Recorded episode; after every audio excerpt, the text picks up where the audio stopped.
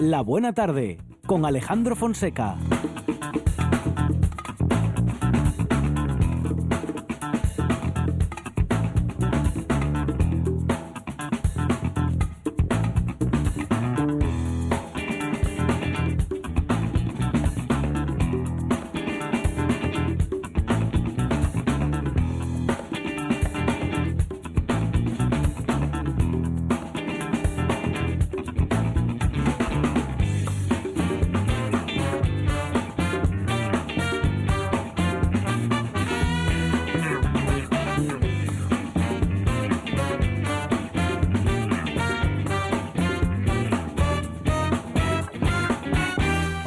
Buenas tardes. Son las 4 y 7 minutos de la tarde y esta es la radio del Principado de Asturias.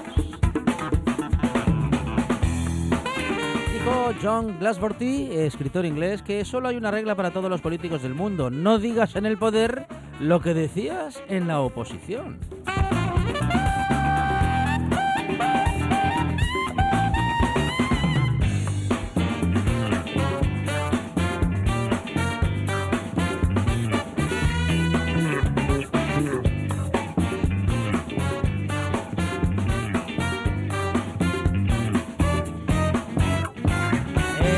Tienen el poder y se oponen a todo aquello que no sea interesante, lúdico y educativo. En la producción, Sandra González y Arancha Margolle.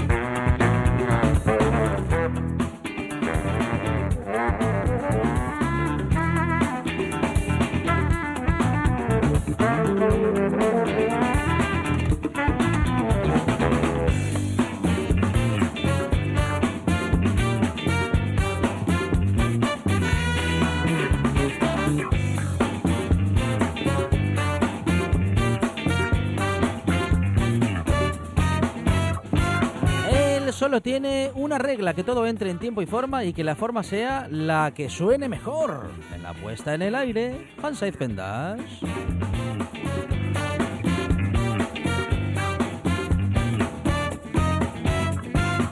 Esto es la buena tarde y hasta las 8 dice así.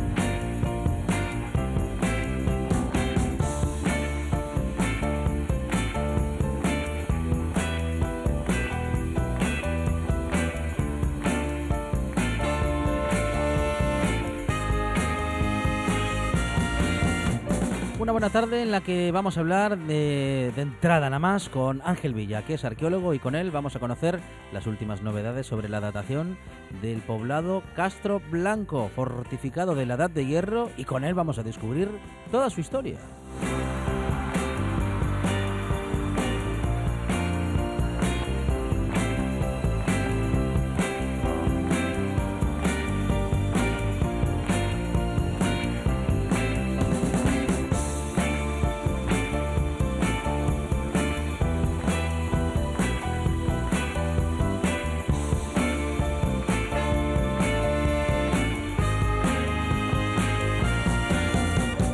Tendremos tiempo para darnos una vuelta por la historia. Hoy lo haremos con Ramón Luis Bande, él que es director de cine y creador de muchos audiovisuales y contador de buenas historias, estará con nosotros para hablar de la Revolución del 34, la última revolución proletaria en Europa Occidental.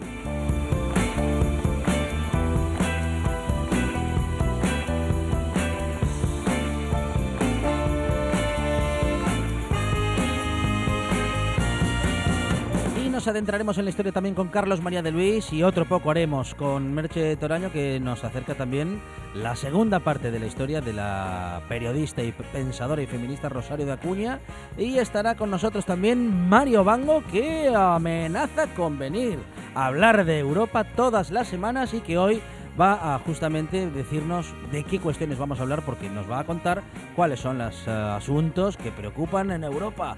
También hablaremos de mm, eh, fútbol o más de bien de deportes y literatura con Rafa Testón y Quique López, ambos libreros y ambos amantes del deporte. También hablaremos de deporte y fútbol retro con Javier Argudo y tendremos tiempo pues, para muchas cosas más. También hablaremos de Incuna y el festival Incuna Film Fest de esta nueva edición que comienza en estos días y del que nos van a hablar sus organizadores. Esta es la buena tarde, son cuatro horas de radio que empiezan ya y hasta las ocho no para. Me gusta la buena tarde.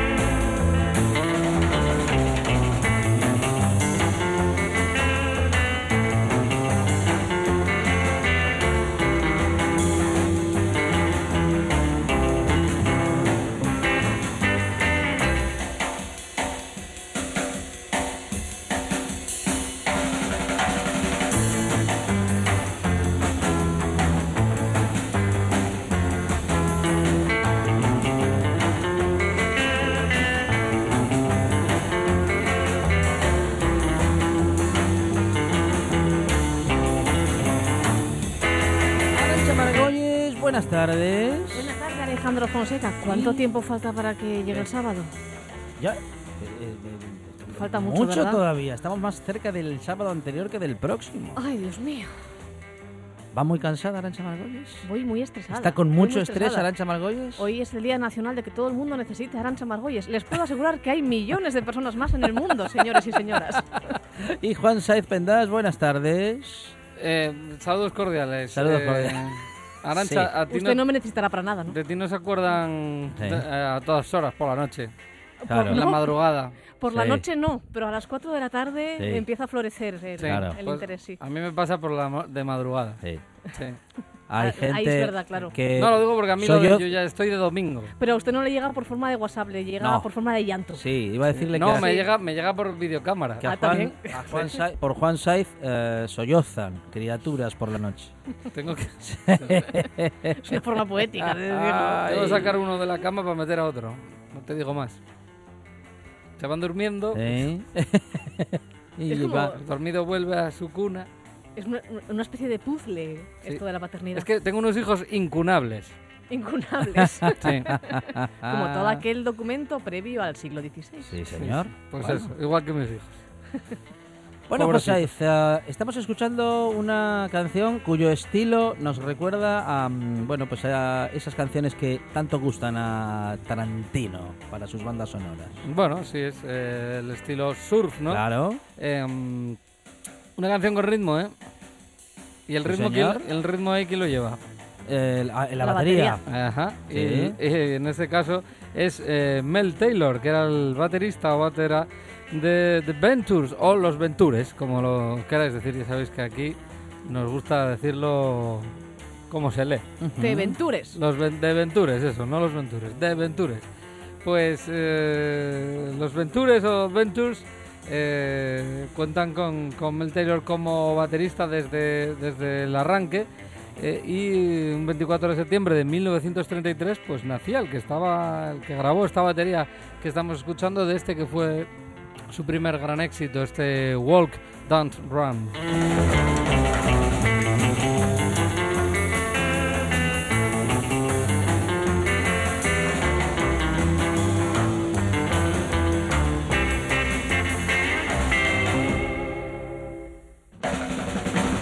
También le debemos uh, a Adventures este tema, a ver si os suena.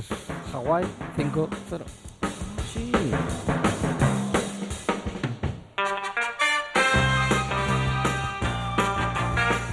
Oh, se, utilizó para sintonías, para programas, para autopromos y para todo tipo de montajes, Juan Saiz. Sí. Y para correr mucho en el coche. También. Sí, bueno.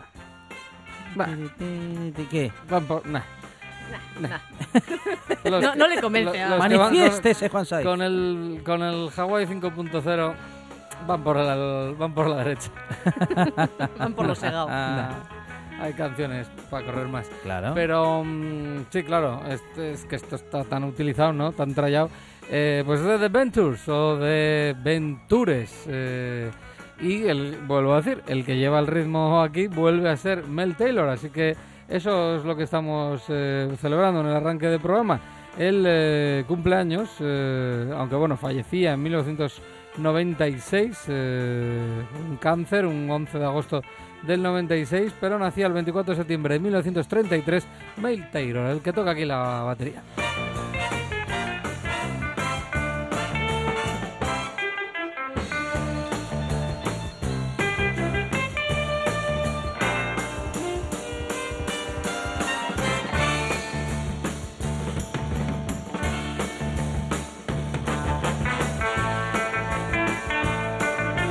Pues empezamos ¿eh? con eh, buena música como siempre, con una buena selección musical y con homenajes musicales, Juan Saiz.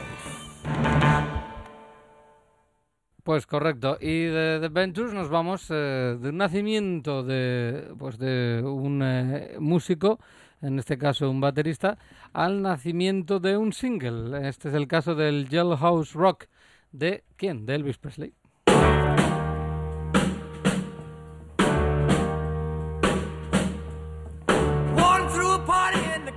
Jail. The prison band was there, they began to wail. The band was jumping and the joint began to swing.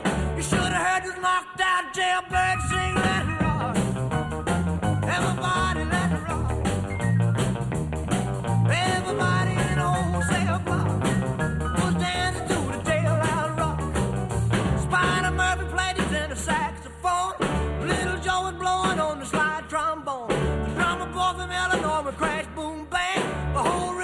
was a purple rock.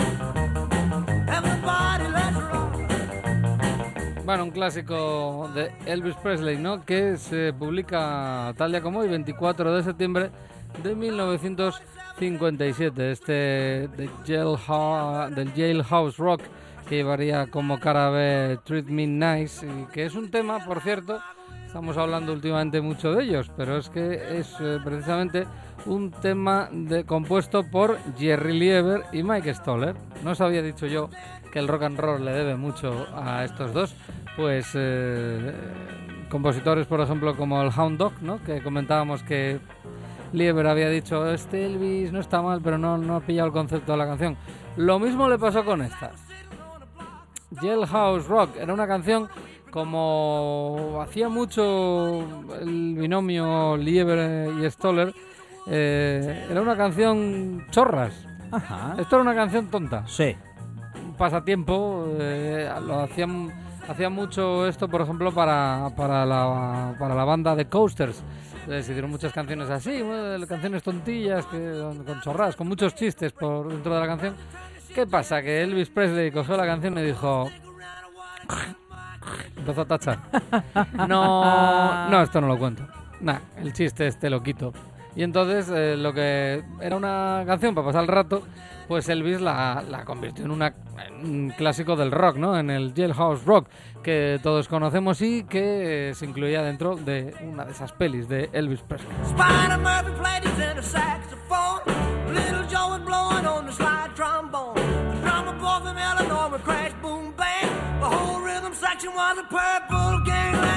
Por ejemplo, Lieber y Stoller, eh, bueno, más bien Lieber que Stoller, Stoller digamos que le daba la música al tema. Eh, Lieber, pues, mm, por ejemplo, hay una parte de la canción en la que insinuaba un romance gay Ajá. entre el eh, interno 47 y el, ter- y el número 3. Ujú. Esos dos internos de Sí. la cárcel, pues había ahí más que feeling. Y Elvis dijo, no, no, no, no, o sea, paso. No. Me niego. No, Ah. y pasó. Entonces hizo El super macho de América, claro. eh, No iba a contar historias gay. Exacto.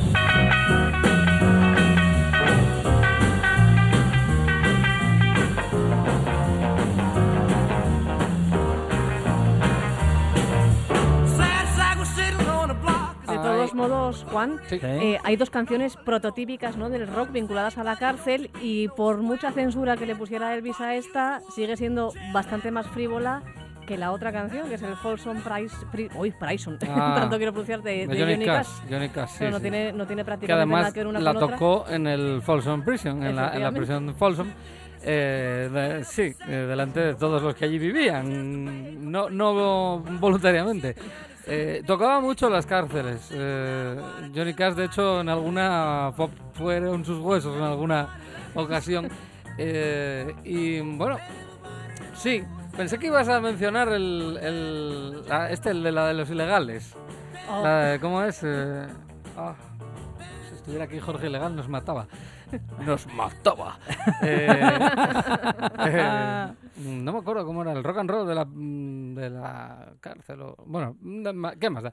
Era un videoclip que estaba muy bien. Salía en la antigua cárcel de Oviedo. Mira, eso te gustaría a ti, Arancha. Eh, vamos a lo siguiente. Lo siguiente, ¿qué pensáis que es?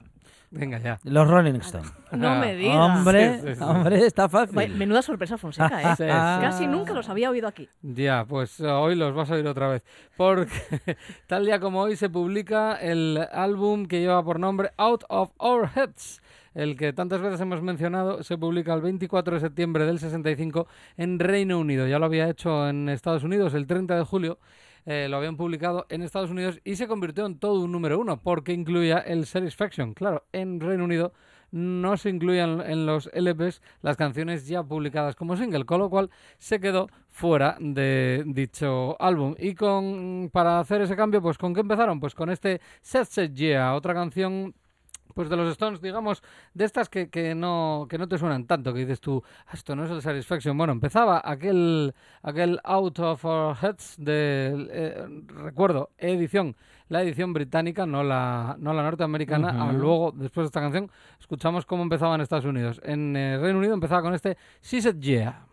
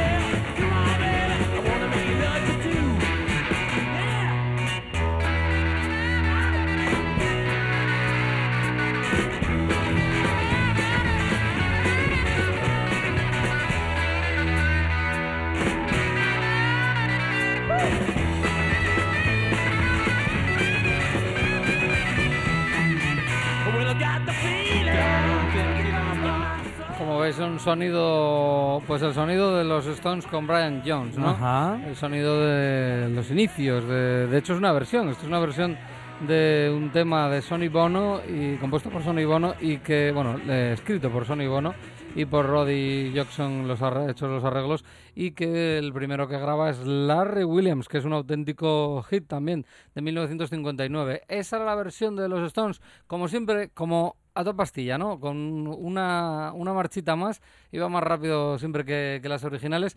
Y en el caso de la edición norteamericana, que se publicaba en julio, ¿con qué empezaban los Stones? Pues en vez de con este She Said Yeah, empiezan con el Mercy Mercy, que por cierto es otra canción versionada.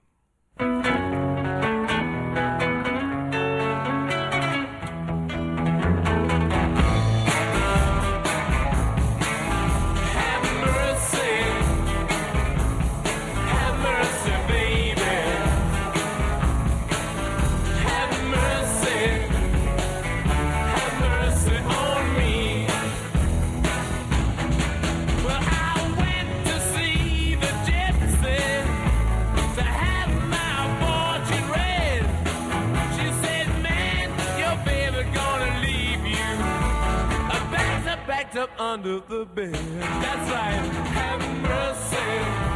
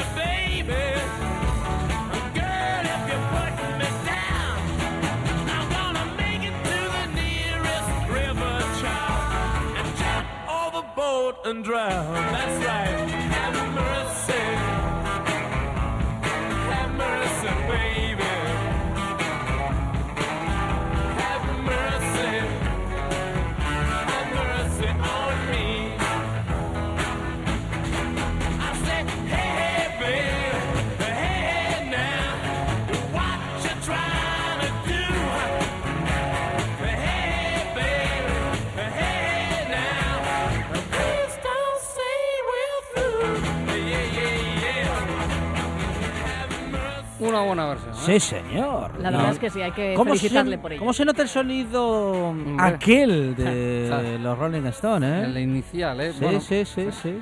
Hay gente Que que tanto nos gusta. Sí, sí. A mí inicial, inicialmente era el que más me gustaba, luego pasó a gustarme más el de inicios de los 70. Eh, Son sonidos diferentes, pero los dos válidos, los dos muy buenos. Sonido Stone, ambos. En este caso se nota la mano de Brian Jones, por ejemplo. En el caso de los años 70, pues hombre, quizás más ya el liderazgo de, de Keith Richards y, Mick Jagger y la aportación de Mick Taylor a la guitarra solista, que, que ha sido el mejor guitarrista que ha tenido los Stones. Em, no te perdías, si tenías el, el LP británico, esta no te la perdías, porque era la segunda pista de- del, del LP en, en Inglaterra. Eh, con esto abrían en Estados Unidos. Esta era la primera, la primera de la cara A. La primera de la cara B era el Satisfaction, que no vamos a poner. Pero el Mercy Mercy os debería sonar, porque yo sí me gusta la versión de los Stones, pero me mola más la original, la de Don Covey. Ese tema que no se publicaba mucho tiempo antes, desde el 64, en el 65 hacen la versión los Stones, pero el tema original es soul, es un soul eh, muy chulo, es un tema precioso de Don Covey eh, que bueno, aprovechamos y recordamos.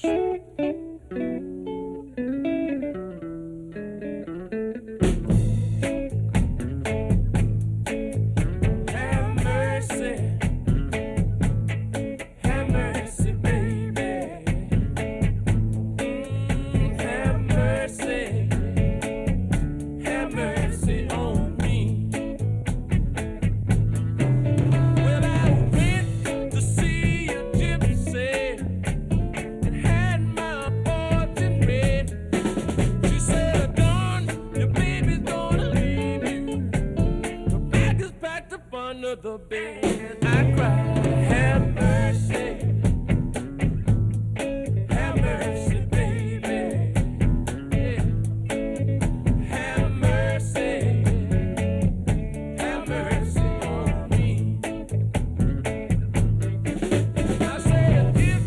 Bueno, por cierto, Alejandro, ah, ya que empezábamos el programa recordando a un baterista, eh, en este caso la canción muta con la versión de los Stones un año Ujú. después, pero no la base rítmica, porque la batería de Charlie Watts eh, se basa en la del tema de Don Covey, además se nota, es más o menos el mismo ritmo, lo que pasa luego el resto de la banda va a otra pastilla, pero la batería va prácticamente igual. O sea que podríamos decir que es un rock and roll, pero con, con un soul ahí metido de fondo.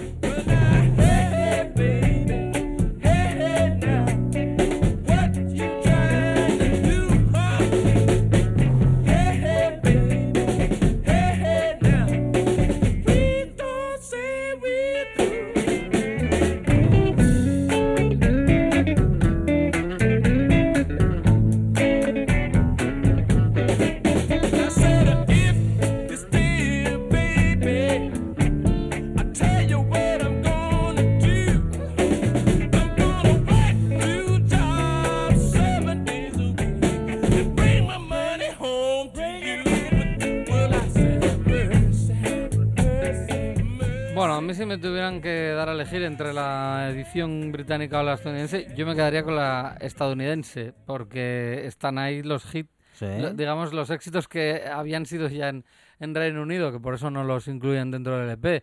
Eh, tendrías el I Can Get No Satisfaction abriendo la cara B, o tendrías, por ejemplo, el que fue la cara B en el single de- del Satisfaction, que es eh, The Spider and the Fly.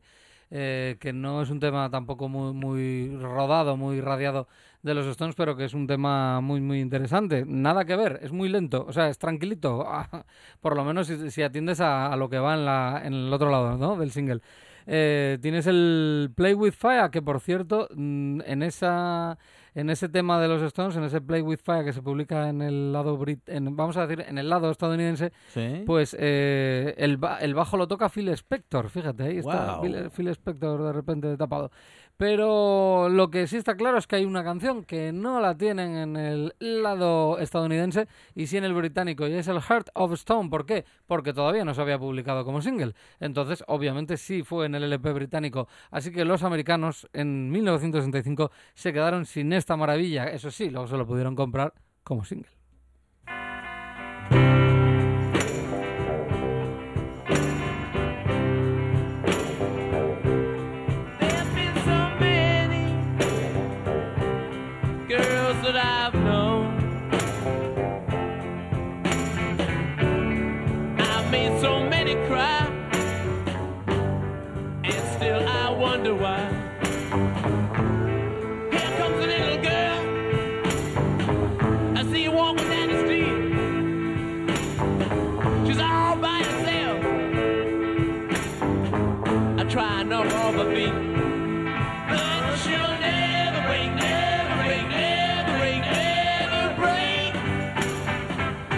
This heart of stone. Oh no, no. This heart of stone. What's different about her?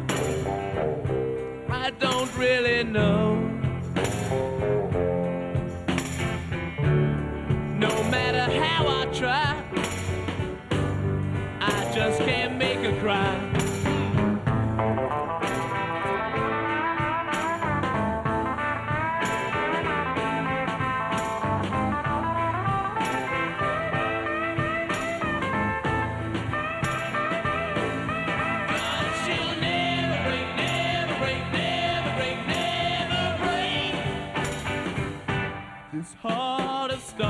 Si usted notó que bajó un poquitín el volumen y luego subió, eh, es que nos arrepentimos de cortar el solo de guitarra De Brian Jones. de Brian Jones. Entonces, claro, había que, de- había que dejarlo. Pues sí.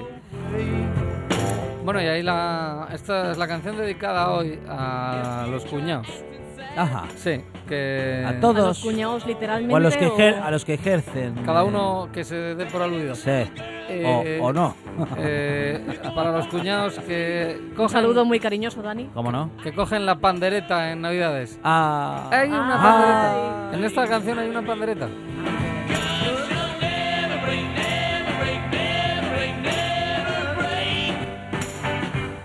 This heart. Pero no da la nota, como tú. No lo, yo, yo pienso en todo el mundo, ¿eh? No, no- Claro. no me estoy metiendo. No se está imaginando con- a nadie con en particular. ninguno de mis cuñados, o sea, Claro. no, no. Por no. Dios. No. Para No, nada. no, usted No. habla del concepto. No, más de verdad, ¿eh? No. ma- del concepto más que del. No, en mi casa es más de la botella de anís. Pero mm, eh, sí, sí.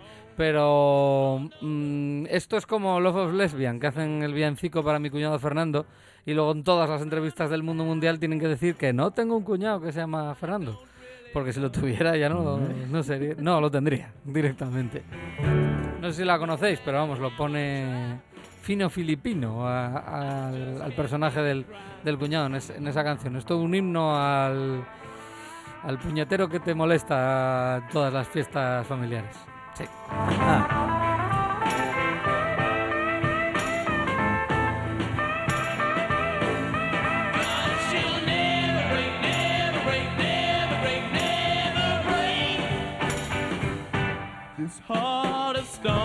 Tenemos eh, las últimas noticias ya preparadas. Juan Saiz Pendas, no se vaya lejos. Gracias por este inicio musical, siempre interesante y siempre recomendable. Ahora viene el, el- lo duro, el, el- Bueno, el- el mezclar músicas. Ahora llegan las. Ahora viene el intercambio. llega- Uy, es verdad, es verdad, madre mía. No cree usted en la diversidad, Juan.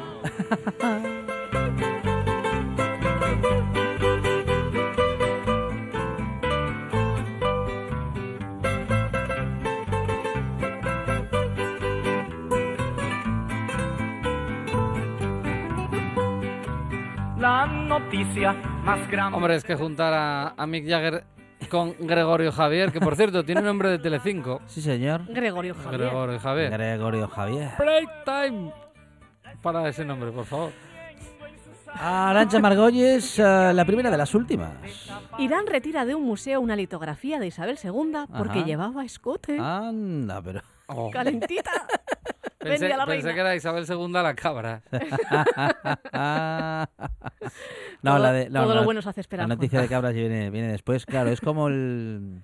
Es como el queso y el dulce. Se deja el dulce para el final. Efectivamente. Vale. Lo bueno, lo bueno se hace esperar. Sí, sí, sí. sí. Una litografía donde aparece la reina Isabel II en Sí. 1858 con un vestido con escote y hombres al descubierto ha sido retirada por el gobierno iraní de una exposición que el Museo Arqueológico de la Diputación de Alicante acababa de inaugurar en el Museo Nacional de Irán, en Teherán.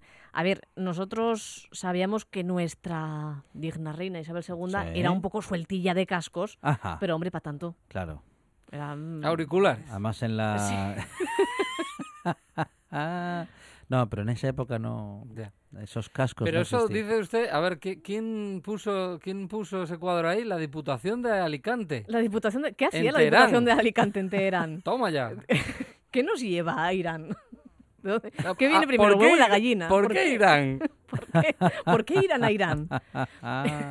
La litografía recoge la visita a Alicante, claro, de la reina el 25 de mayo de 1858 con motivo del primer viaje en ferrocarril de la línea con. Madrid. Isabel II aparece justo en el centro de la imagen, rodeada de decenas de personas, entre ellas su augusto marido, Francisco de Asís, mm, justo en el momento en el que le tienden una bandeja con manjares. Y hombre, a ver, el escote es bastante pronunciado. Si se ve el grabado es bastante pronunciado, pero claro, mm, no deja de ser un escote. Además, Isabel II, que era una mujer así como de hombrillo caído. A ver, yo sexy sexy tampoco lo definiría. Ya. Mm, Pero es que a ellos les vale con que mm, se sugiera un poco de piel, Arancha. un Sí. poquitín. Bueno, pues aquí no se sugiere, ¿no? Y- Eso es la verdad. Y, y- y- bueno, Aquí ya no ve. le digo nada si se sugiere un poco de carne Uh, o de carne. De carne. ¿Eso, Sí. eso no gusta por, por Irán? Que son Sí. más de pescado. Si hubieran llevado Sí. un, un retrato de Pelayo. Claro. Qué, Ah, qué- claro. qué extraño, ¿no? Que un país que está conjugado en futuro, mm, mire tan, vamos, viva tanto en el pasado. Efectivamente, Alejandro Fonseca, buena reflexión. ¿Qué se hacer? Últimas noticias. Estoy perdiendo a mi amor. La segunda de las últimas, Arancha. Lo busca la policía por divorciarse de su esposa sin que ella lo sepa. Qué despistada es la gente para anunciar estas cosas importantes, ¿eh? Ah, Ocurrió en Texas, en Estados Unidos. Un hombre es buscado por un cargo de falsificación agravada después de que la policía descubriera que estaba tratando de divorciarse de su esposa sin que ella lo supiera, que entonces va a ser un poco difícil, Paul Nixon, así se llama nuestro protagonista, va a ser un poco difícil, señor Paul, divorciarse de su señora esposa. Bueno, Él falsificó la firma de su mujer y la de un notario público para que pareciera que la cónyuge había consentido el divorcio. Solicita el divorcio él el 15 de febrero y una jueza firma la orden que hace oficial este divorcio en abril. Pero finalmente todo el pastel fue descubierto y ahora pues afronta mm, pues bastantes eh, una, una pena importante por el fraude. bueno. ah, y al final, ¿se divorció o no se divorció? Al final se divorció, claro, porque encima, eh, tal y como descubrió la mujer eh, toda, toda esta historia, todo este tinglao, claro, es para cabrearse, la verdad. Es para divorciarse, pero esta vez de verdad. Para mujer- cabrearse. Para, para cabrearse. Ahí está. Llevamos Y, no- y nos vamos acercando, nos vamos acercando, sí, sí. La mujer se enteró de que Nixon se había divorciado de ella en mayo. Si esto ocurre en febrero, esto es en mayo, cuando ella lo confronta por su inusual gasto de dinero. Empieza a encontrar pistas que muestran que él se está ganando, mm, eh, ga- ganando no, gastando Sí. dinero en joyas, eh, se enfrentó a él y él le dijo que en realidad estaban divorciados. U- Usted, imagínese esta salida, ¿no? Tú, tú, riñes con tu pareja y te dicen, bueno, pero a mí no me digas nada que estamos divorciados. Sí. ¿Cómo? ¿Cómo? ¿Desde cuándo? Pero, ¿Qué excusas te inventas para no bajar la basura, Sí, Alfredo José? Sí, sí, sí. Bueno, apellidándose Nixon. Se podía esperar. Mal rollo que, que te toque así, ¿eh? Que le toque el apellido Nixon. Nixon. Sí, sí, sí. Es buscado ahora mismo por cargos de perjurio agravado y se enfrenta a 10 años de prisión si es declarado culpable. Qué barbaridad. Es que hay que informar a la pareja de, en fin. Hombre, de esas cosillas, la verdad es que esa- sí. Si se quiere uno divorciar, bueno, casi mejor que lo sepa, ¿no? Yo, hombre, yo, yo creo, calculo que sí. En algún momento se tiene que decir. Y hablando de cabras, Últimas noticias. Estoy perdiendo a mi amor. Arancha Margolles, la última de las últimas. ¿Por qué presuponen ustedes que voy a hablar de cabras Ah, ahora? pues podría no. Claro. ¿Por qué? Es como si yo po- po- presupongo cada vez que empieza el programa que Juan va a poner a los Rolling. Claro, Claro. es No, verdad. pues no, Sí, no, no tiene no por tiene qué. por qué, no, tiene por qué. Claro. Ayer los puse. Creo que sí. Sí. Sí. Em, Y, además no, usted me comparó, no. me Ayer comparó sí. a Mick Jagger con Bruce Springsteen. Sí, Eh, pero, no, los puse. Sí, pero no puso, no atractivo. puso. Mencioné. Sí que habló de los Stones, o de- vamos, de, de uno de en sus todo caso, integrantes. en todo caso pero hubiera no, estado bien. No lo puso, no lo puso. Un grupo de cabras se Sí. escapa de su granja y acaba en las puertas del centro de salud de Sariñena. Ah, pero que querían atenderse o mm, qué les pasaba. La, la foto se ilustra con la noticia de las cabras que parece literalmente, bueno, porque, porque está la, la valla echada, porque se conoce que entraron, eh, que intentaron entrar al centro de salud cuando este estaba cerrado. Pero parece que están intentando, míralas, míralas Ujú. ahí intentando entrar como si se fueran a hacer un tac Bueno, estas cabritas. Hay que, hay que decir que alguna entrada de algún centro de salud parece un redil. Ah, Pero atención que la noticia tiene, tiene más miga de la que parece. Según recoge el Heraldo de Aragón, esta es una noticia súper reciente, es de, de ayer mismo, la noche es ayer mismo y ocurre el pasado viernes. La noche del pasado viernes, un grupo de cabras, residentes en una granja cercana a la laguna de Sariñena, decidieron salir de su territorio habitual, posiblemente para visitar a los chotos de Femoga y Van de Ligue. sí, sí. Y van de ligue los animalillos. Claro. Hombre, ellas también tienen derecho, ¿eh? Hombre, claro, es, como lo que nos comentaba ayer Dani Gallo, Sí. del Tinder para vacas. Ah, claro. ¿Tendrán un Tinder también las cabras? Ah, tendría que haber un Tinder para, vaca- Bueno, para sí, claro. cabras, sobre todo en España, ¿eh? donde la cabra es tan representativa. Tanto, tanto y de todo el mundo. Los animales, sin embargo, acabaron en la puerta de urgencias del Centro de Salud de Sariñena, donde esperaron hasta la apertura. Eh, claro, eh, ¿Sí? estaban desorientadas y estaban un poco, digamos, excitadillas, un poco nerviosas, porque este fin de semana se iba a celebrar en la localidad la feria ganadera Femoga, en la que numerosos ganaderos exponían animales de distintas razas y especies, entre ellos Ujú. chotos, es decir, machos cabríos, por no Sí. decir la palabra más fea para, para definir a este animal, donde se premiaba a los ejemplares más lustrosos. Es decir, estas pobres cabras tenían solas, las pobres, en una granja, tenían Sí. al lado, a, a escasos kilómetros, a los machos cabríos más lustrosos y más guapos de, to- de toda la región. Mm. ¿Cómo no van a acabar desorientadas? Es normal. Claro, se desorientaron porque se vieron perdidas. Perdidas de Y amor. Perdidas de amor. Arancha Margolles. Ah, no se vaya lejos, ¿eh? ¿No me voy lejos? No se vaya lejos. ¿Qué será? ¿Que me va a traer algo interesante? Juan Saez, gracias. Hasta luego. Ahora en RPA puedes rebobinar cuando quieras. Rebobinar cuando quieras. Accede a www.rtpa.es y disfruta del servicio a la carta de RPA. Toda nuestra programación donde quieras y cuando quieras. Buenos días, Asturias. Comenzamos jornada de martes. RPA, la radio autonómica. La radio autonómica.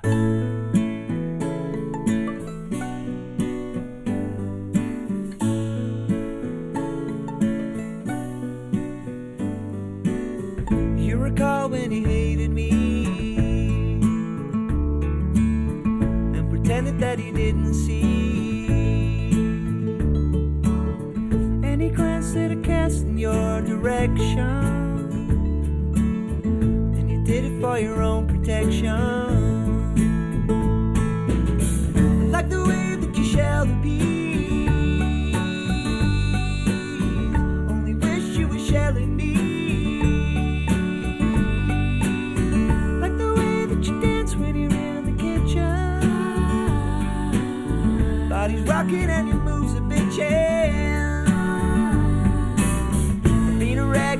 For so long.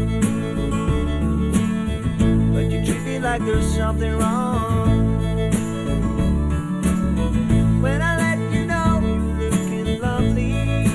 Te cuento ahora que el carbono 14 ha confirmado a los arqueólogos eh, lo que ya suponían. Al contrario de lo que pretendía la historia canónica, el castro de Cabo Blanco en el Franco ya estaba ocupado mucho antes de la llegada de los romanos. Las conclusiones han sido presentadas hace unos días y hoy tenemos el teléfono justamente para contárnoslo al arqueólogo Ángel Villa. Ángel, ¿qué tal? Buenas tardes. Hola, buenas tardes. Bueno, vosotros ya antes de estos resultados aventurabais que el Castro era más antiguo de lo que se decía. Cuéntanos, ¿cuándo comenzó a conocerse este asentamiento y qué era lo que se decía de él?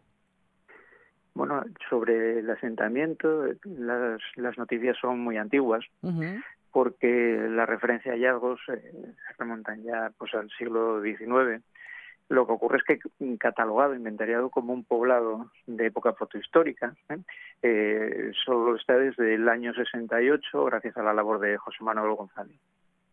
La cuestión es que nunca se había excavado en él y las excavaciones empezaron en, en el año 2004 trabajando sobre unas hipótesis previas pues que daban este tipo de asentamientos como en algún tiempo también se dio al resto de castros del occidente de la región como de fundación de época romana. ¿no? El avance de las excavaciones permitieron contrastar que efectivamente había una ocupación romana eh, importante, pero efímera, prácticamente limitada a un solo siglo, y que su historia había comenzado mucho antes. En los primeros años de excavación se obtuvieron referencias tanto estratigráficas, es decir, de horizontes de depósitos que mostraban su que, eso no era cierto, que había un que había una época anterior de los siglos previos a la conquista, lo que se conoce como Segunda Edad del Hierro, pero también las excavaciones pusi- pusieron en evidencia que bajo esos horizontes antiguos existía todavía otros niveles anteriores, eh, otra fase de ocupación que por las características que, que fuimos descubriendo, muy similares a las que teníamos identificadas en otros yacimientos, permitían eh, defender la posibilidad de una ocupación muy antigua. Eso es lo que ahora, gracias al respaldo también del Consejo Superior de Investiga- Investigaciones Científicas, eh, pudimos comprobar y corroborar a través del carbono 14, que es un, pues, un método de datación absoluta que viene a, a ratificar esas primeras impresiones. Bueno, vuestros trabajos allí han dado como resultado también el descubrimiento de unos elementos defensivos monumentales de hasta 10 metros, Ángel. Sí, el, el Cabo Blanco es un lugar de una enorme belleza mm, y espectacularidad, tanto por, por sus condiciones naturales como por, la, por las defensas que, que se construyeron allí pues durante la Edad del Hierro. Eh, de su majestuosidad ya mm, podía dar ideal la topografía antes de la excavación. Lo que ocurre es que el vaciado de, de, de los depósitos que colmataban algunos de esos fósiles pues pero dieron lugar al descubrimiento pues bueno de, de una obra ciertamente magnífica no como dices de más de 10 metros de, de anchura 8 metros de profundidad y además todo ello reforzado con unas murallas monumentales que conservan una entidad bajo lo que hoy se presenta simplemente como un túmulo de tierra, unas murallas en un estado de conservación excelente y que además responden a formas de construcción típicas de lo que de lo que fue eh, las formas de defender los poblados durante la Edad del Hierro en Asturias. Bueno, típicas de la cultura castreña, eh, modulares y además, bueno, no sé si hay ejemplos similares en otras fortificaciones de Asturias, Ángel. Sí, sí, es un, es un modelo de, de fortificación que básicamente cons- eh, consiste en que las líneas de murallas, en vez de hacerse de forma continua, se hacen a través de unidades justapuestas, ¿no? De de ahí el del nombre y que aparecen en buena parte de los castros excavados en Asturias con dataciones de la Edad del Hierro. Aparecen en la Campa de Torres, aparecen en el castro de Chor San Martín, aparecen en los castros de la Ría de Villaviciosa, también se conocen se conocen bueno, en, en diversos asentamientos del occidente de la región y finalmente se confirmó también su presencia en este cabo de Valdepares. Bueno, ah, estamos hablando con Ángel Villa, arqueólogo, y estamos hablando justamente de Cabo Blanco. Ah, ¿Cómo habéis podido realizar la datación? Eh, em, bueno, lo comentábamos al principio, pero en todo caso, cuéntanos cómo fue ese trabajo para lograr esta datación y poderlo haber, bueno, poder haberlo precisado tanto.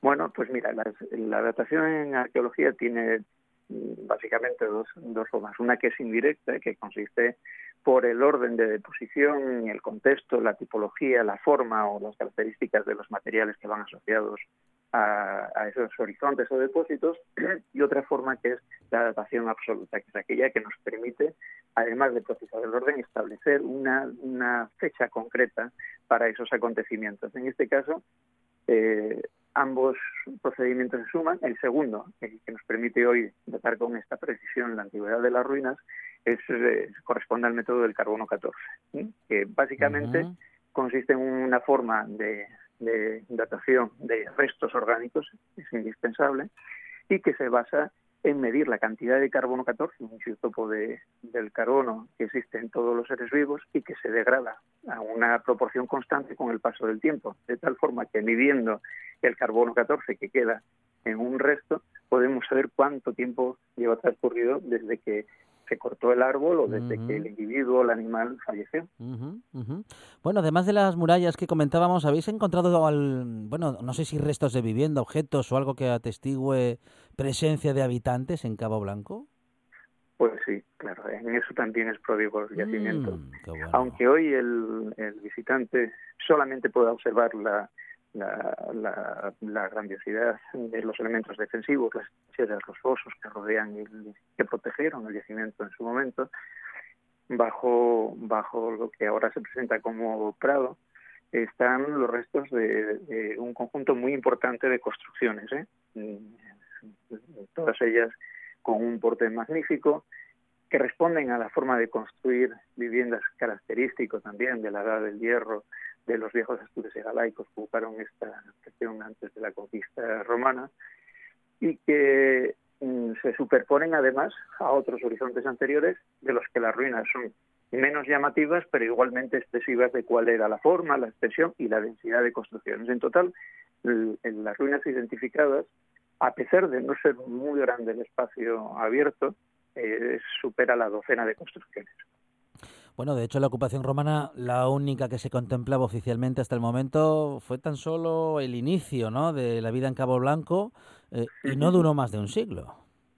Efectivamente, la, ocupación romana que comenzó en torno al cambio de era, probablemente no se prolongó en el caso del Cabo Blanco más allá del año 100 o comienzos del siglo II, como mucho después de, después de la era. Sin embargo, su ocupación se remonta gracias al- a, pues a esas dos formas de, de datación y de establecimiento de antigüedad, por lo menos a siete siglos antes de la conquista romana. Algo que es muy interesante, pero no tanto por la antigüedad de los restos, sino precisamente por la posibilidad de conocer esa larga secuencia y entender, o al menos intentar aproximarnos a los procesos y a las razones del cambio ¿no? a lo largo de todo ese tiempo.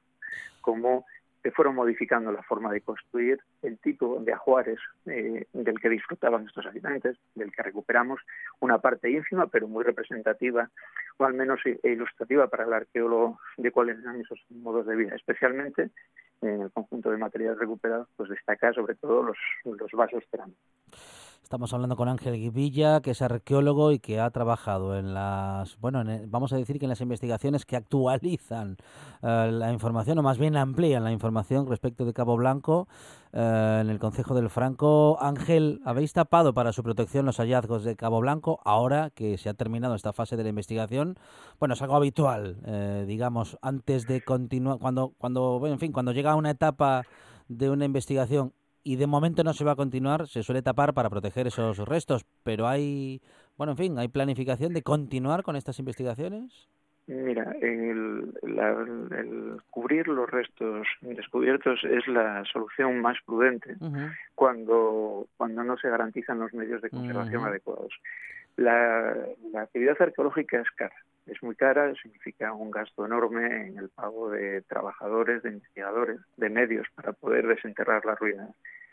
Pero es una parte ínfima si la comparamos con los gastos que se de- derivan o que se originan después con el estudio de todo aquel material que se, que se extrae y no digamos ya nada con la conservación. Cuando no hay, cuando no hay garantías de que, de que eso se puede realizar eh, con, todos los medios necesarios, lo más prudente es volver a cubrir. Ahora mismo, respecto al Cabo Blanco, como a muchos otros castros en proceso de investigación, con amplias excavaciones a lo largo de los años 90 y de primeras décadas de este siglo, tenemos una labor inmensa por cumplir, que es el estudio, ¿eh? Eh, el estudio de todo aquello que fue rescatado en su momento, que no solamente son objetos materiales. Ahora mismo la arqueología, gracias a, a la conjunción de muchas técnicas y de, y de muchas disciplinas científicas, eh, tiene una fuente de información extraordinaria en los estudios fundamentalmente de orden paleoambiental, el estudio de las semillas, el estudio de los restos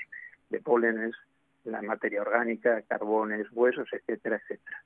Además de todo eso, hay un sinfín de materiales arqueológicos que están todavía pendientes de que los investigadores mm, eh, dispongan del tiempo, los medios y algunas trabas administrativas que durante estos años lastraron eh, de forma un poco extraña el avance de las investigaciones. Bueno, pues todo eso es una tarea que si somos responsables habría que desarrollar antes de intentar abrir nuevos eh, nuevos nuevos campos para para la exhumación de ruinas, que lo que harían sería sumar ingente cantidad de trabajo antes de finalizar el que ya tenemos el tema. Bueno, en todo caso, Ángel, am, siempre, en fin, siempre dice am, el mundo de la investigación y lo comprobamos en esta buena tarde cada vez que hablamos, ¿no? De, bueno, pues con arqueólogos y con cualquier científico que siempre faltan medios, ¿no? Y, mm, en fin, eh, en este caso, mm, bueno, también podemos repasar un poquito de lo mismo, ¿no? Aunque hemos llegado hasta aquí y es importante haber llegado hasta aquí en este punto de la investigación, bueno, queda mucho por hacer. Queda, queda mucho por hacer, pero conviene también, eh, en el- especialmente en el caso del Cabo Blanco, se puede es, es, eh, es ampliable al resto de yacimientos, especialmente de, la, de los de la región. Eh, conviene separar lo que mm, podríamos hacer en el campo científico. Hay una parte muy importante avanzada y es el hecho de que todo el trabajo desarrollado hasta ahora pues va siendo poco a poco publicado. Eso es una forma de devolver también el conocimiento y rentabilizar precisamente esas investigaciones. Pero hay que tener en cuenta una cosa muy importante y es que la persona que nos esté escuchando que no piense que por eso el Cabo Blanco deja de proporcionar una información y una impresión absolutamente inolvidable a cualquiera que lo visite.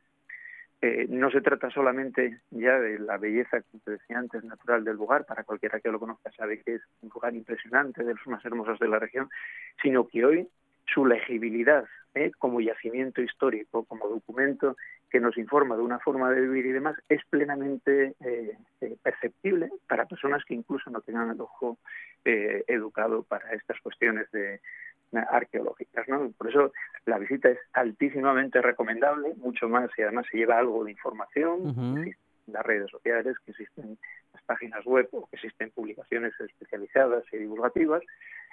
Y eso es eh, eso mm, eh, es, es una realidad absolutamente al margen de otra, que evidentemente es que cuantos más medios eh, mm, dispongamos, pues más podremos ir conocimiento, eh, conociendo y profundizando en el estudio de una parte de la historia que ocupó, como es la de los casos, prácticamente mil años de un periodo de la historia de Asturias importante.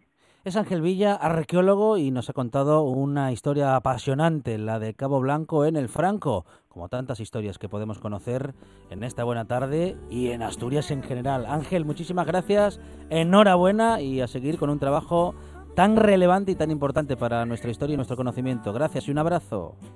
Pues muchísimas gracias por prestar atención a estos asuntos y hasta la próxima.